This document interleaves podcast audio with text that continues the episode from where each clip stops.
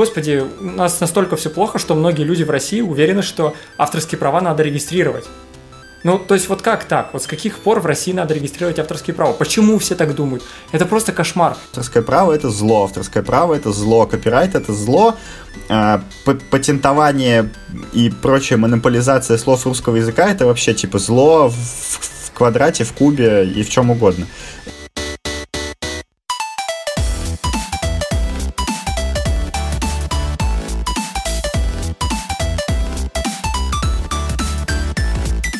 Всем привет, это Копикаст. Мы говорим об интеллектуальной собственности и обо всем, что с ней связано. У микрофона Виктор Горский-Мачалов и Антон Яндрисяк.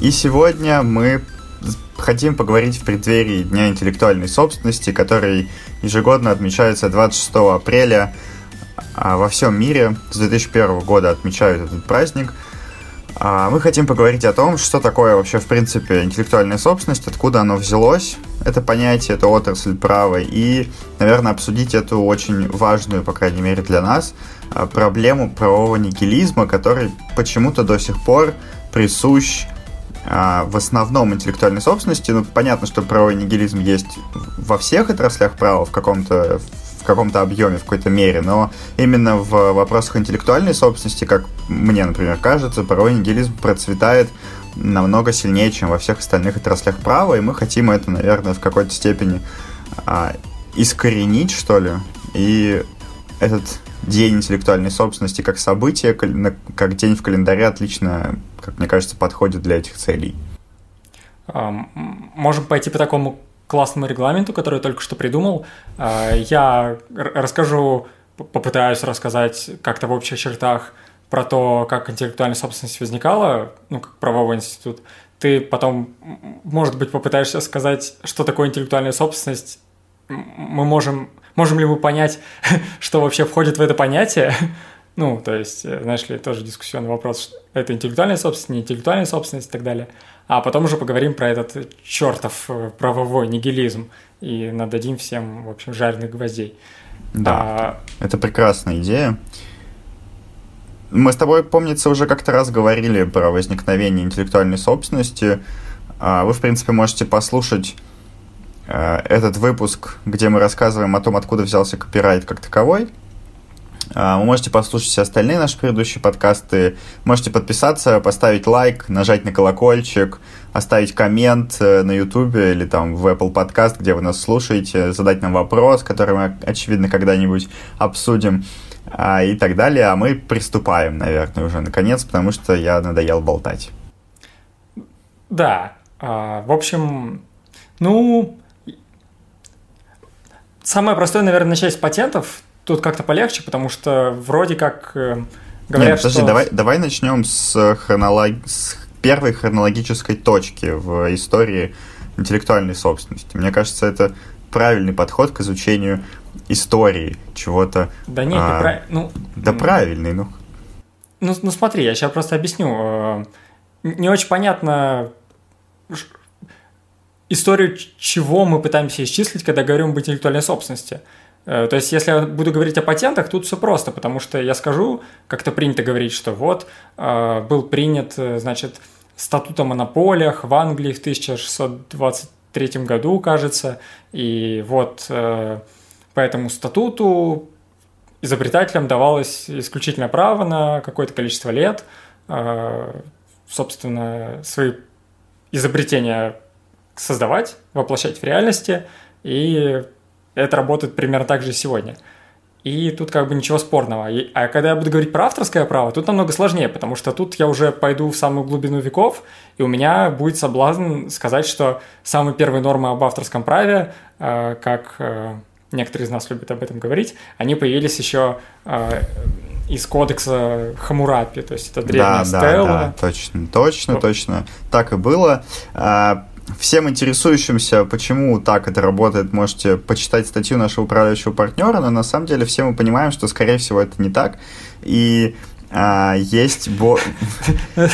Почему ты за всех так говоришь? Ну, ну в, в принципе, делать вывод о, об авторском праве из кодексов Хамурапи, основываясь на а, толковании слов, которые в нем даются а, странным переводом, и вообще это достаточно так себе история, э, в этот же момент есть более более емкая, более структурная точка в истории, которую можно считать э, моментом возникновения авторского права, которое, в общем-то, принято в научных ну, и ну, около подожди, научных подожди. кругах.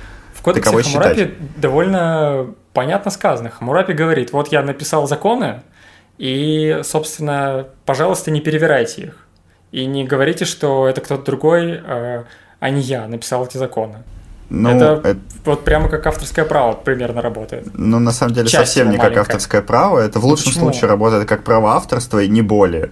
Ну, а хотя копирайт бы. это. Копирайт в первую очередь защищает имущественные права. Как и, в общем, любое частное право, в первую очередь направленное на защиту имущественных интересов.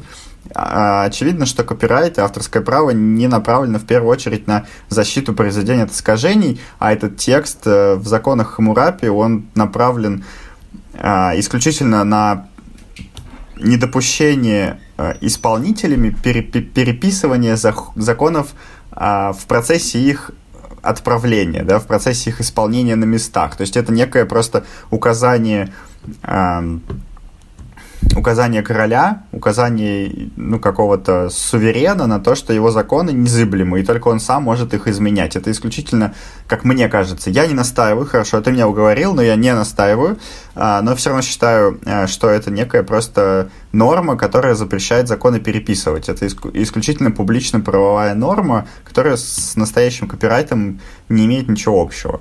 Но... Да, тогда при Хамурапе просто, насколько я могу судить ничего особо такого прям публично-правового э, не было, как и частно-правового в современном смысле. То есть, когда... То есть, тамошние цари того времени, они не были цари, которые уже близки к тем царям, э, которых мы знаем. Я имею в виду, что это были скорее частные лица, на самом деле, чем публичные вот, которые, да. однако, все-таки имели право создавать нормы, но тем не менее, когда Хамурапи говорил, что это его законы, это не были законы государства и публики, это были именно законы Хамурапи ничьи больше. Поэтому это были, с одной стороны, государственные, но государство было сам Хамурапи и больше никто. Поэтому, когда Хамурапи говорил, что это мои законы, я их автор, он действительно мог так сказать, и это мало чем отличалось от современного частного права, если это... как-то так судить в какой-то точке совершенства абсолютно. Нет, ну это, это на самом деле очень сильно отличалось, но давай, давай я не буду с тобой об этом спорить.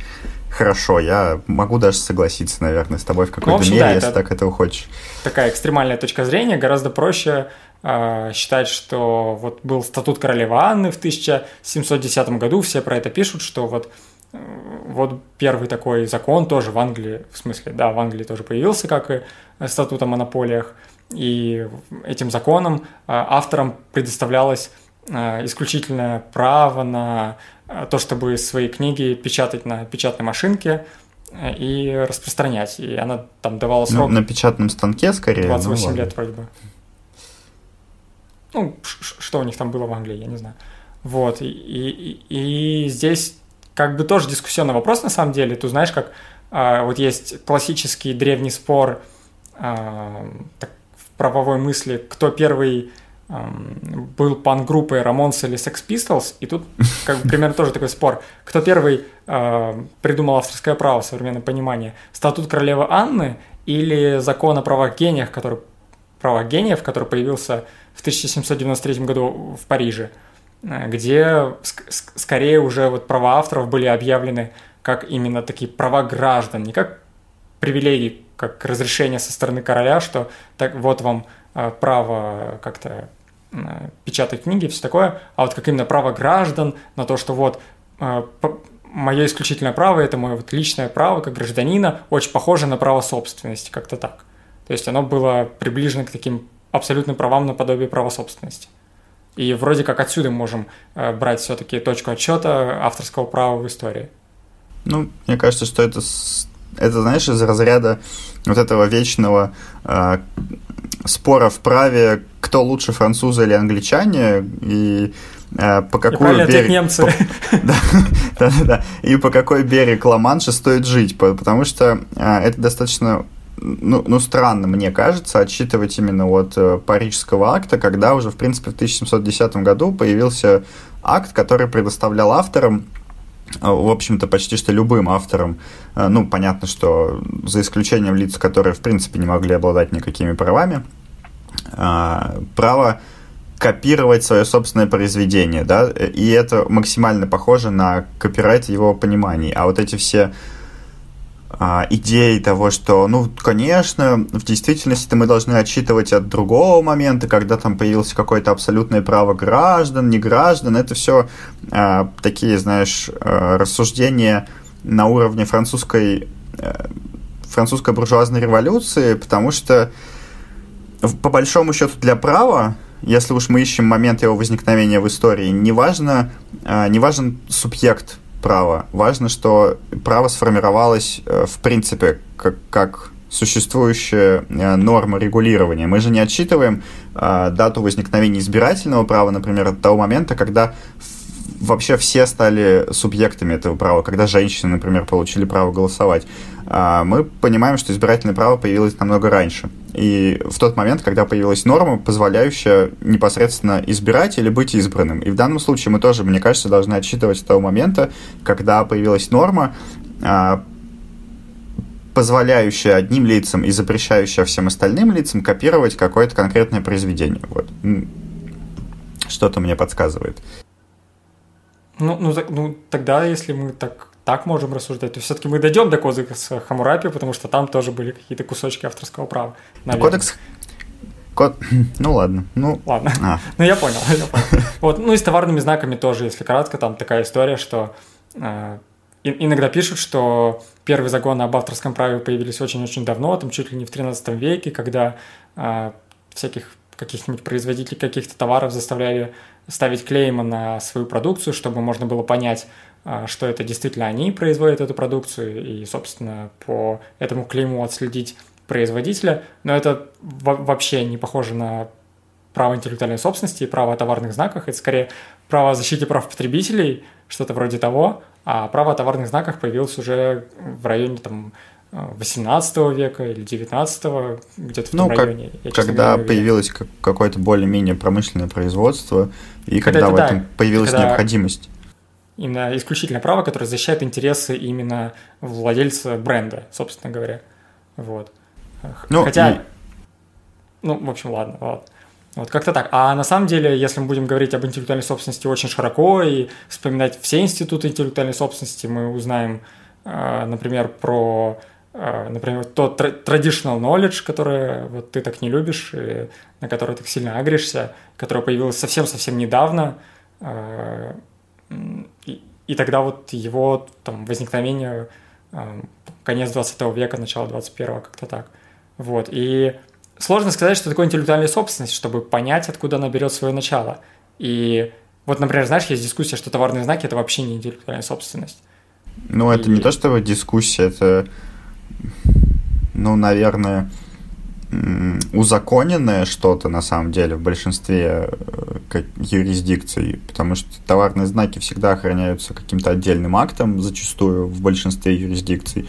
А Российский гражданский кодекс тоже проводит четкую грань между объектами интеллектуальных прав, точнее, ну, между результатами интеллектуальной деятельности и приравненных, приравненным к ним а, средством индивидуализации, к которым, собственно, относятся товарные знаки. Тем самым законодатель нам дает понять, что, ну вот на самом-то деле результаты интеллектуальной деятельности это вообще такая топ-1 true э, объект, а товарные знаки это, ну, такое, вы знаете, мы их защищаем постольку поскольку, мы ничего лучше не придумали, поэтому будем их охранять как средство, как результаты интеллектуальной деятельности. Но это достаточно странный подход, потому что э, товарные знаки на самом деле очень большое влияние на рынок оказывают. Исключительное право на товарный знак в современном мире особенно становится все а, большим и большим активом. Мы знаем многие компании, у которых э, права на бренд стоят значительно больше, чем все их производственные мощности, например.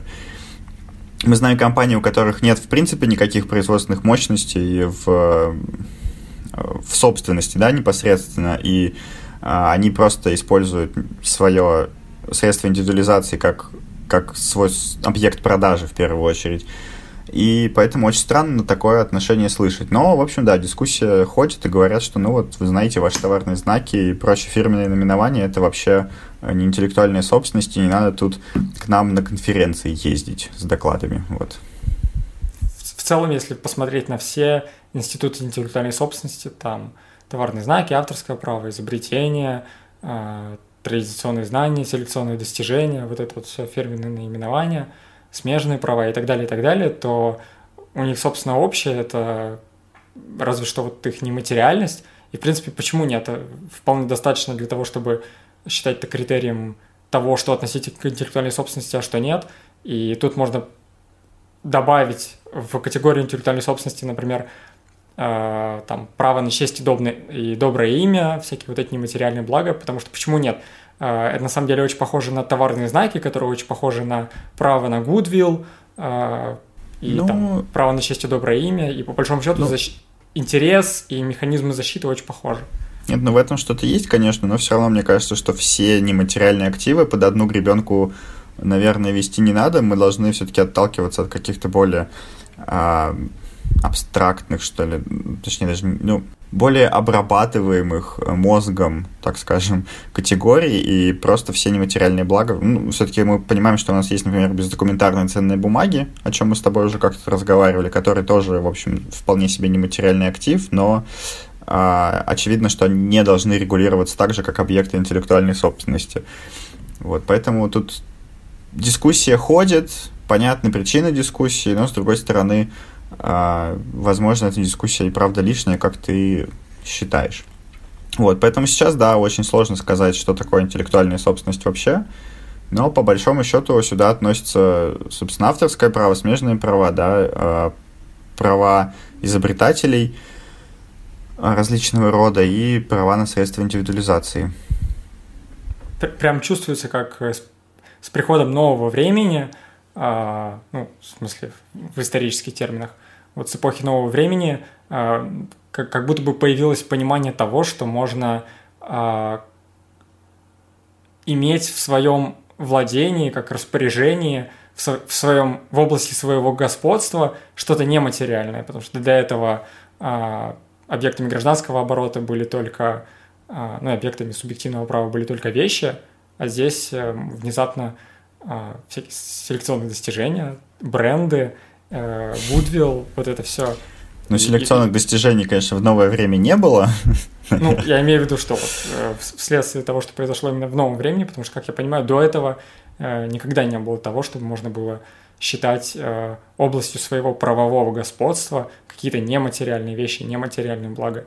То есть даже ну, yes. вот то, что считается моральным, моральным вредом, э, это ведь тоже такое явление нового времени. Мы знаем, что наши дореволюционные юристы в России очень спорили, страшно, э, многие были страшными противниками того, что можно присуждать моральный вред, потому что как же так, это же деньги, это имущество, моральный вред, это же чувство, это же что-то Нет, священное, ну, нельзя. Подожди, ну, общем, я, я не эксперт, конечно, в римском праве, но мне кажется, что уже в римском праве были какие-то а, права на идеальные объекты, то есть, да, на нематериальные. И в том числе защита чести и достоинства, по-моему, была и имела место в э, римском праве, в праве Римской Республики, Римской империи. Но да, потом вот то, что было между, э, соответственно, римский, ну, римским государством и новым временем, да, там, наверное, человечество находилось в упадке, по крайней мере, европейская цивилизация, и не могли подумать о каких-то нематериальных активах, было не до того. А сейчас э, появляется все больше и больше этих нематериальных активов, мир уходит в цифру, мир уходит э, в онлайн, особенно в на карантине и в самоизоляциях и прочих эпидемиях. А, но на самом деле я иногда слышу, знаешь, вот от людей, которые не, не посвящены в науку интеллектуальных прав, а, бывает, что люди относят различного рода права на, не знаю, вплоть до криптовалюты, все гребут под одну гребенку, называют это интеллектуальной собственностью. Даже, на самом деле, да, даже далеко ходить за примерами не надо. Большинство юридических компаний а, не разделяют практики по IT, вот, да, по всему, что связано с цифровым, цифровыми правами, каким-то там а, интернетом и, и прочим, прочим, что подлежит регулированию, и интеллектуальной собственностью. Практика в большинстве случаев называется IT slash IP, занимаются одни и те же люди, одни и те же юристы. Поэтому Ну, возможно, есть, да, даже в твоей вот идее все нематериальное называть интеллекту... интеллектуальной собственностью в каком-то смысле, может быть, э, есть э, смысл. Ну, ты сейчас явно издеваешься надо мной. Конечно, нет, IT это вообще нет, не что ты, что ты, что ты, нет, ни в коем случае не издеваюсь. Цифр... Не, я, я бы точно не отнес цифровые права к интеллектуальной собственности, потому что одно дело какие-то именно нематериальные блага, другое дело э, так называемые цифровые вот эти активы типа криптовалюты, которые скорее похожи на бездокументарные ценные бумаги, которые в свою очередь плоть от плоти, кровь от крови вещи, и это скорее про вот то право собственности древнее, э, заплесневелое и никак нас, как специалистов по интеллектуальной собственности, не касается. Не, ну под, подожди, ценная бумага не всегда связана с вещью, не всегда она плоть от плоти вещи, потому что зачастую в ценную бумагу облекаются обязательственные права. Но смысл, и поэтому смысл я бы здесь уже, том, на самом деле... Смысл как раз в том, чтобы обязательство превратить в вещь, для этого придуманы ценные бумаги. Ну, конечно, в, в те дремучие времена, да, а сейчас э, очевидно, что криптовалюта и вот все остальные цифровые права, цифровые активы выполняют другую роль. Они э, на решение других задач направлены в первую очередь. Именно на отход от обихода вещей. То есть э, основная, но, но, ну, одна из равно... основных ценностей криптовалюты, она как раз в том и заключается, что исключается оборот обычных денег. Обычных да, денег, да. которые можно там подделать, можно украсть, еще что-то. Здесь у тебя прозрачные, абсолютно всем видные транзакции, э, кошельки защищенные и так далее, и так далее. То есть, наоборот, мне кажется, как раз задача превратить материальный актив в нематериальный, и регулировать его каким-то иным образом. Это то же самое, что превратить э, книгу в произведение и охранять ее по-другому. Вот. Ну, не то же самое, но чем-то может быть похоже, да. Ну, не знаю, насколько я понимаю криптовалюты, там скорее э, это похоже на то, как какие-то вещи несуществующие, нематериальные, которые нельзя попробовать на зуб, э, обращаться с ними так, как будто бы как будто бы они есть, все понимают, что их нет, но как будто бы они есть, и мы можем какую-то единицу там какого-то условно биткоина передать кому-то, вот, а не откопировать в бесконечное количество копий. Потому что как, бы, как будто их у нас ограниченное количество. То есть это скорее похоже на то, как, помнишь, мы говорили, как на сайте интернет-архив э, книги, которые существуют в виде все-таки цифровых копий, э, они представлены в обороте как будто бы как материальные книги, которые можно взять и потом вернуть в библиотеку. Что-то такое. Ну ладно, мы отвлеклись, это вообще не про интеллектуальную собственность. Вот. А с интеллектуальной собственностью такая штука, что вроде бы вот век цифры действительно, и, в общем-то, мы уже не в новом времени, а прямо в новейшем, но у меня стойкое ощущение, что интеллектуальная собственность, она не очень-то э, не очень-то принимается людьми. А, я вчера видел заголовок э, в одном СМИ, где написано, что там там э, Роспатент запретил Яндексу использовать слово афиша. В общем, знаменитое дело Рамблер против Яндекса по поводу товарного знака афиша. И... Да, можете, кстати, перейти прямо э, вниз подкаста, найти выпуск, э, который называется «Рамблер, который не хуже». И, в общем, мы там тоже краешком про это дело говорим. Да, тоже да. Пытаемся... Громкое дело, и так мы его почему как раз обсуждали? Потому что, как оказалось, на волне какого-то народного неприятия, непонимания того, как работают товарные знаки, а, совершенно был захайн Рамблер несчастный, а Яндекс стал героем, хотя Яндекс ведет себя так же, как Рамблер. Ну, в общем, это отдельная история. А, в общем, для меня шок немного, что довольно крупные СМИ, которые а, там для себя ставят какие-то планки журналистики и все такое, они вообще не понимают, что у Роспатента нет полномочия запрещать использовать обозначение, он в принципе не может этого сделать, и что даже если у вас нет права на какой-то товарный знак, это не значит, что вы не можете использовать обозначение. Если у Яндекса прекратилось исключительно право на товарный знак афиша, это не значит, что это само по себе не значит, что Яндекс не может использовать слово афиша. Вот, и как, как обычно под э, такими новостями есть комментарии, где обязательно найдется плюс-минус э, миллион умников, которые скажут, что типа вот как можно монополизировать слова русского языка, вы чего. И это да, просто кошмар, да. Потому, на самом деле что... еще ладно, умники Ужас. еще ладно. Вот э, самое страшное, когда СМИ, которые, э, как ты выразился, пытаются показать всем, что у них есть какая-то планка ответственности журналистской, э, выпускают э, в, прямо в печать пускают какие-нибудь статьи, где товарные знаки называются там торговой маркой, торговым знаком, еще как-то, еще как-то вот.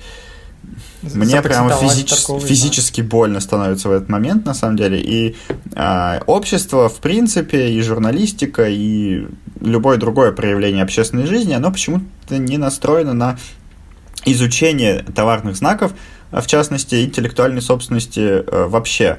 А, это, как мне кажется, связано в первую очередь с общим неприятием интеллектуальной собственности, потому что а, эти идеи, как мы уже много раз говорили, постепенно отмирают, э, появляются разного рода копилефтеры, которые считают, что нельзя вообще продавать воздух, нельзя обладать правом на какое-то произведение, а тем более на рисунок, там, на логотип и так далее, и так далее. А, что нельзя монополизировать слова русского языка, вот, вот все это все оттуда же на самом деле проистекает. И поэтому люди, они а, в принципе не готовы, они в принципе не понимают, зачем объект нужен, они воспринимают его в штыки, поэтому они не хотят его изучать, исследовать и даже открыть, господи, прости, гражданский кодекс и посмотреть, как товарный знак правильно называется. Ну, вопрос в том, откуда это неприятие, потому что надо ведь понять, почему например, права человека, которые возникли намного позже а, в истории права, а, европейского права, по крайней мере. Права человека возникли намного позже, чем интеллектуальная собственность, и, в принципе, очень понятны людям, и люди интуитивно нормально понимают, что такое права человека, и не отнекиваются от этого института и, в общем-то, на бытовом уровне его понимают и в бытовом языке нормально оперируют понятием прав человека. А вот с товарными знаками, авторскими правами совсем не так получается. Ну, то есть, господи, у нас настолько все плохо, что многие люди в России уверены, что авторские права надо регистрировать. Ну, то есть, вот как так? Вот с каких пор в России надо регистрировать авторские права? Почему все так думают? Это просто кошмар. И. Ну, есть идея, есть предположение, вот есть теория, почему э, так много людей плохо понимают авторское право и товарные знаки, хотя это существует давно, просто потому что они с этим в реальности не сталкиваются, потому что э, право интеллектуальной собственности, оно, собственно, для тех, кто обладает нематериальными активами и, как правило, скорее создает эти нематериальные активы. Авторские права они для авторов и издателей, э, товарные знаки они для бизнесменов, а обычный человек, который как бы там в быту этого не касается, он не понимает этого, поэтому для него это дикость, когда он слышит, Нет, что ну, там Рамблер засудил Яндекс за слово афиша, он не понимает, что это такое. Ну, авторские права-то... То есть, ладно, с товарными знаками я, предположим, могу согласиться, и с точки зрения обывателя это правда может выглядеть дико, хотя э, любой бизнесмен понимает, любой предприниматель понимает, что любое слово русского языка, много-много раз повторенное в связи с какой-то компанией, становится непосредственно индивидуализирующим элементом этой компании, и на создание этой связи иногда тратятся десятки лет и сотни миллионов рублей. И поэтому это стоит э, так дорого, и поэтому запрещают всем остальным э, использовать подобные обозначения. Это понятно, предположим. А с другой стороны, авторское право, оно же, знаешь, из разряда прав человека, оно принадлежит кому угодно, оно э, самое что ни на есть гражданское право наряду с правом собственности. И поэтому тоже непонятно, почему такое неприятие возникает. А, хотел сказать еще как раз про вот про проблему с регистрацией прав, мне кажется, потому что в медиа и в какой-то действительно а, общественной среде нет частого упоминания авторских прав. Люди не понимают, как это работает. И на, на границе, на стыке юрисдикции это особенно хорошо заметно, потому что все новости, которые мы знаем про авторское право, а, достаточно, ну или там сериальчики, книжки, еще что-то, достаточно долгое время а, приходили на территорию России из из-за океана в первую очередь. И рассказывалось про каких-то IP-юристов, э, например, в США. Да, там те же самые сериалы юридические, они зачастую приходят э, про Америку, там американские юристы, они сталкиваются с американскими проблемами, где непосредственно есть процедура регистрации авторского права, поэтому люди думают, что так работает везде. На самом деле это не работает везде.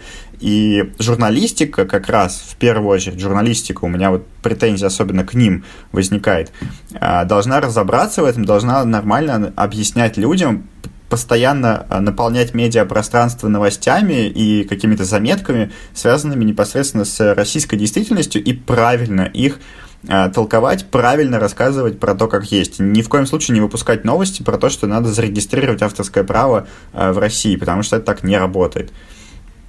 Вот. Что касается авторского права и как гражданского права, почему я не понимаю, и ты не понимаешь, мы вместе не понимаем эту неприязнь к авторскому праву, Тут еще видишь, а, возможно, это как-то связано с недоверием, в принципе, к судебной системе, например. И мы много раз говорили про то, что авторские права защитить иногда крайне сложно, крайне долго, и необходимо там вплоть до кассационной инстанции посудиться. Поэтому люди привыкли не оперировать термином авторское право, а использовать какие-то инструменты непосредственной защиты своего права, как вот, например, вчера разразился скандал, э, в котором участвовал московский политик Максим Кац и э, дизайнер. Слышал это, это вообще а отличная я тусовки история. дизайнеров слышал эту историю. Да, ну, да, слушай, да. расскажи, я, расскажи, это очень Я интересно. даже комменты, на самом деле, зашел почитать в тусовку дизайнеров в группу ВКонтакте. Так вот, а, значит, история в том, что есть некий дизайнер, и он в качестве а, предварительной версии для согласования правок отправил видеоролик с вотермаркой. Ну, то есть через весь ролик было написано таким еле заметным шрифтом какое-то слово, я точно не помню какое. Ну и, значит, э, э, московский политик очень как-то странно и непонятно отреагировал на подобное нанесение ватермарки и э, очень сильно подпортил себе репутацию среди дизайнеров, так скажем. Ну и, значит, э, все дизайнеры вот внутри этого э, тусовки ВКонтакте, они стали обсуждать, что ну, это абсолютно нормально использовать watermark на предварительной версии видеоролика, который ты заказчику отправляешь на согласование. Я с ними абсолютно согласен. Это правда удобно, это правда снимает какие-либо вопросы, но ну, то есть это просто как некий, знаешь, физический барьер, как забор, который защищает твой земельный участок. Это примерно та же самая история. И по... но, но странно, что люди в первую очередь оперируют именно забором, а не э, юридической терминологией, потому что с тем же самым забором отличная ассоциация, мне прям вот нравится. А, да, ты ставишь забор вокруг своего земельного участка, но при этом ты понимаешь, что у тебя есть право собственности. Если что, ты можешь пойти в суд там, с неготорным иском, а, с иском о признании, с любым другим иском, который будет защищать твой, твой земельный участок. И ты, в принципе, понимаешь, что это нормально у людей нет какой-то неприязни к праву собственности на землю. С авторским правом, да, все используют в качестве забора эти ватермарки, но при этом никто не переходит на следующую стадию. Люди очень слабо понимают, что у них действительно есть право на тот объект, который они сделали результатом своей, э, в результате своей интеллектуальной деятельности.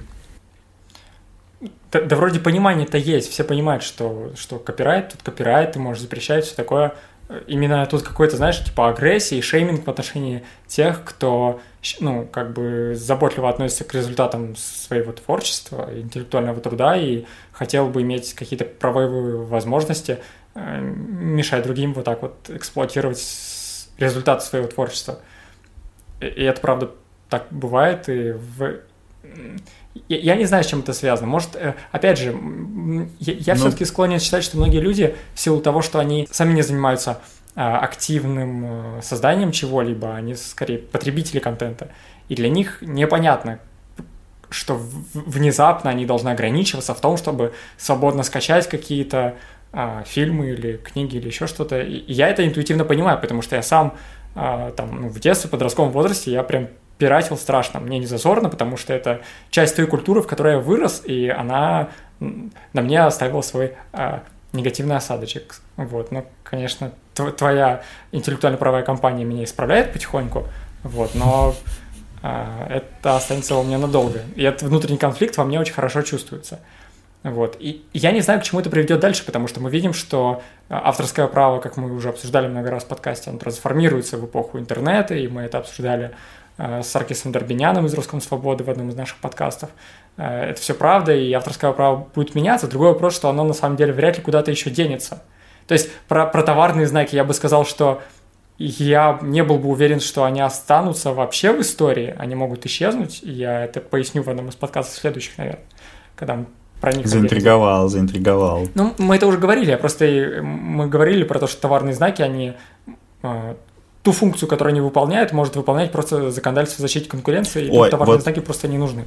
А вот авторское даже, право, даже, не, даже не начинай делится. про это. Даже не начинай про это говорить, потому что меня понесет. Я с тобой не согласен. Не надо. Нет, на самом деле, а, мне кажется, что это может быть связано не только с тем, что люди в массе своей преимущественно а, потребители контента, а не создатели, а еще с тем, какое, как, какое знаешь, вот а, осадочек у слов авторское право в последнее время в общественном сознании, в каком-то общественном движухе какой-то, он есть. Обычно нет никаких хороших новостей, связанных с авторским правом. И поэтому постепенно у людей формируется вот это понимание, что авторское право — это зло, авторское право — это зло, копирайт — это зло, а, патентование и прочая монополизация слов русского языка — это вообще типа зло в квадрате, в кубе и в чем угодно. И в этом тоже, на самом деле, мне кажется, проблема, потому что а, надо понимать, что авторское право это в первую очередь не всегда проблема и не всегда что-то плохое. Зачастую это наоборот средство, с помощью которого люди находят себе работу, с помощью которого люди а, действительно могут ну, по рыночной адекватной цене, а не за 3 копейки продать результаты своего труда. Авторское право — это, в общем, какой-то инструмент, который, в принципе, создает большое количество положительных моментов, вплоть до целых отраслей экономики, потому что без авторского права было бы очень странно а, и было бы невозможно, наверное, представить себе то же самое вот существование дизайнеров как отрасли, потому что они в первую очередь продают какой-то результат интеллектуального труда и нематериальный, а, нематериальный труд свой, нематериальные активы. Вот, поэтому а, очень хотелось бы, чтобы авторское право, интеллектуальная собственность и все, что с ней связано, очевидно, а, приобретало какой-то более положительный окрас в обществе, и поэтому мы сегодня, в общем, и записали этот подкаст. Мы хотим поздравить всех с Днем интеллектуальной собственности. А, обязательно, обязательно ставьте лайк, отправляйте этот выпуск своим друзьям, пусть послушают а, пусть поймут, что интеллектуальная собственность это чаще хорошо, чем плохо, и вот этот правовой нигилизм, может быть, постепенно будет э, побежден в результате наших всех совместных усилий. Вот. Подписывайтесь на нас в Apple Podcast, на YouTube, а, в Google подкастах, в Кастбоксе. Ставьте лайки, пишите комменты, пальцы вверх, звезды и все, что хотите. Заходите в наш телеграм-канал Games of Brand, там мы пишем интересные новости из мира брендов в первую очередь, ну и про интеллектуальную собственность тоже рассказываем. И оставайтесь с нами. И всем пока. Всем пока, всех с праздником.